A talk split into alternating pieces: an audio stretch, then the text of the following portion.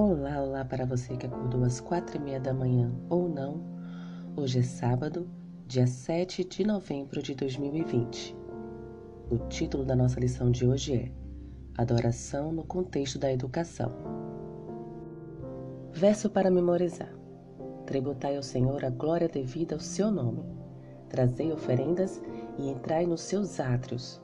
Adorai o Senhor na beleza da sua santidade. 1 Coríntios capítulo 16, versículo 29.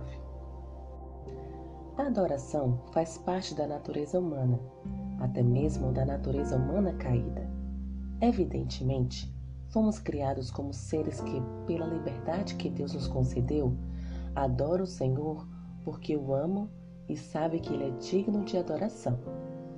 Essa adoração deve ter sido bastante fácil no mundo antes da queda em que o homem tinha acesso direto a Deus em uma criação não arruinada pelo pecado, morte e destruição. Uma criação que mal podemos imaginar, visto que só conhecemos este mundo caído.